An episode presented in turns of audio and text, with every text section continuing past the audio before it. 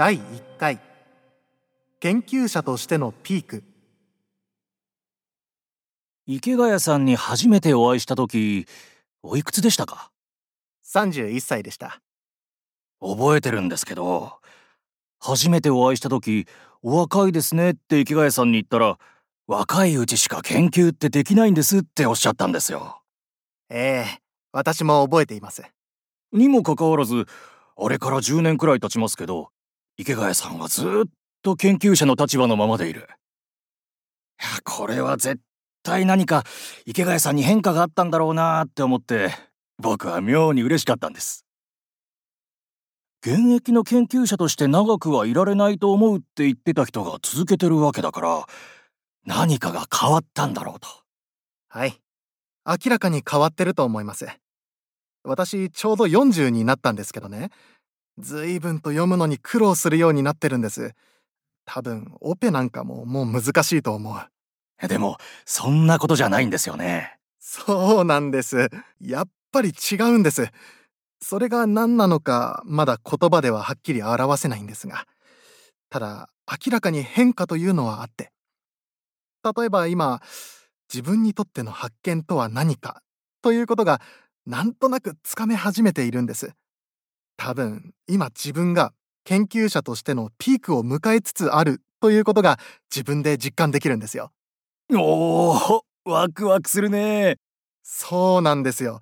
あと数年今自分がピークに差し掛かってるなっていうのがわかるのであと2年くらいの間に吐き出せることを全部吐き出したいと思っていて。気持ちいいでしょうね。だからちょっとあのここから2年くらいの僕を見ててくださいっていうふうに思ってます。ということは40になったら多分できないと思いますって言ってたあの日の彼に今タイムマシーンで会いに行けたらなんて伝えてあげるんでしょうか？そうですね。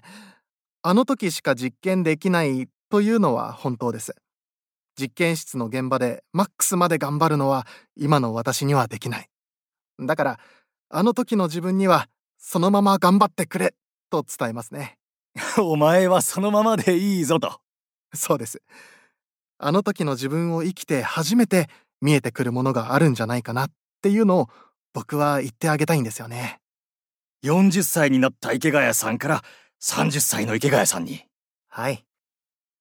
それで思い出したんですが先々週日本でもトップレベルにある先生にお会いしたんですよ。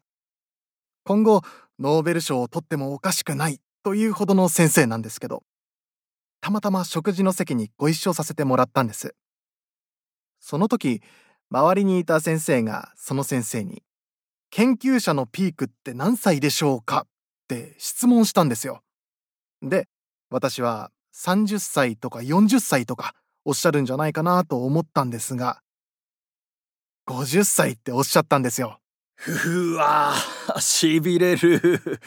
その先生が言うには僕もそうだし他の先生もみんな50歳がピークだったよねって。彼もそうじゃない？彼もそうじゃない？みんな50歳でしょ？って言うんですよ。だから私は今40歳を迎えたところで自分が今ピークに差し掛かってるなーってずっと思ってるんですけどそんな自分を10年後の自分が何て思うかなっていうのはまた面白いんです。いいね。その先生は今何歳ぐらいですか？おそらく65歳くらいだと思います。ああ僕よりちょっと上ですね。あのね池谷さん。僕はその先生の言ってることがわかる。え？50歳です。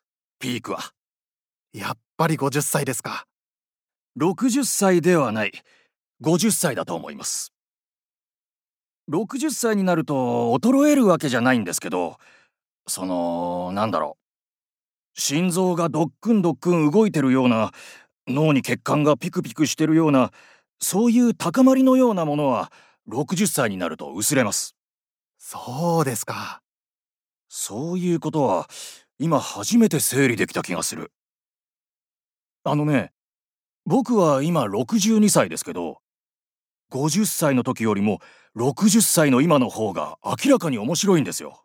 おおでもピークかっていうと違うんです。もっと細かく言うとね一つの子としての才能それを単体として評価するならピークは40歳かもしれない。やはりそうなんですね。でも単体としてですか。うんチームの成績なんかとは関係なく一人のプレイヤーとしてなら40歳は最高ですよかった。それはちょっと嬉しい。で50歳はその人がチームの中心にいる時あるチームの4番バッターとかエースとしている時っていうのは50歳がピークだと思いますなるほど。社会の一員としてのピークですか。うんでも50歳の時って自分の持っている良さを周りのみんなに配りきれないんですよそれが60歳になるとほらこれがあってよかっただろうみたいなことが伝えられるようになりますそれはピークとは違いますけど面白いんだなああ、そうなんですよね。私にはうまく伝える術がないんですよ。自分が今ギアがうまく入った状態だっていうのは実感できるんですけれども、そのことすらまだ上手に伝えられないんです。だから完封勝ちしたピッチャーが息を荒らげてるみたいな気持ちよさはきっと今だと思いますねああ、面白い表現ですね。うん。まさにそんな感じですね。実際にはまだ完封勝ちしようとして頑張ってる最中なんですが。